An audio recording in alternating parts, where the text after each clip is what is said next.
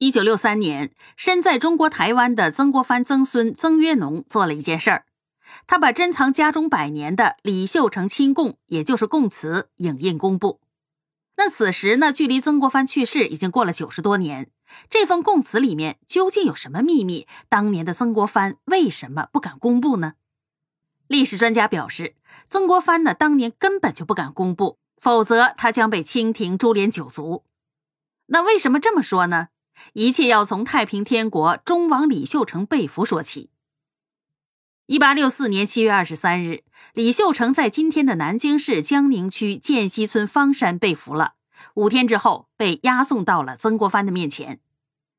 从被俘到被杀，李秀成在狱中待了十六天。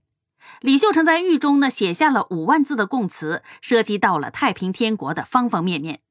曾国藩在阅读完这份供词之后。经过删改，使得供词剩下了三万字左右。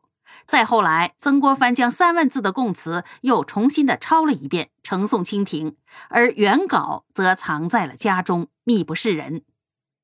那么，供词当中究竟有什么不为人知的秘密呢？这个秘密就是李秀成认真的分析了曾国藩当时的处境，他建议手握重兵的曾国藩称帝。当年的曾国藩和李秀成密谈了很长的一段时间，至于具体的内容啊，已经无法得知了。猜测李秀成一定劝说过曾国藩称帝。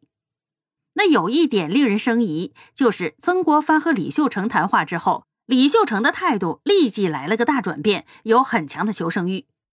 曾国藩在日记当中也写到了对李秀成的印象：陷于乞怜，无非徒言旦夕之一命。曾国藩的心腹赵烈文呢，也觉察到了李秀成被俘之后的心态变化，言辞有起活之意。据说呀，曾国藩利用了这一点，诱导李秀成写下了供词。在李秀成的供词里面有这样一句话：“今自愿所成此书，实见中堂之恩情厚谊，忠诚恩荣。”这个忠诚啊，指的是曾国荃。佩服梁某，我深足愿。所作之书供，定由列位师爷手过。恐有违犯字样，是凡劳清心改除可也。那究竟曾国藩对李秀成有什么恩荣呢？就无人得知了。众所周知，在古代造反呢，都是株连九族的大罪。曾国藩非常的清楚这一点。当曾国藩看到了供词之后，立即找到了赵烈文秘密商量，两人一致决定要尽快将李秀成处死。赵烈文说：“生擒已十余日。”众目共睹，且经中堂录供，当无人复疑。而此贼甚狡，不宜使入都。所以呀，曾国藩是万万不敢把李秀成的供词原稿呈现给朝廷的。事实上，当年不仅李秀成劝说过曾国藩称帝，连曾国荃、彭玉麟等湘军的将领也劝说称帝。但是，无论是谁劝说称帝，曾国藩都一口拒绝。根本的原因就是他从来没有称帝的野心。曾国藩是清廷于中，他是儒家的代表人物。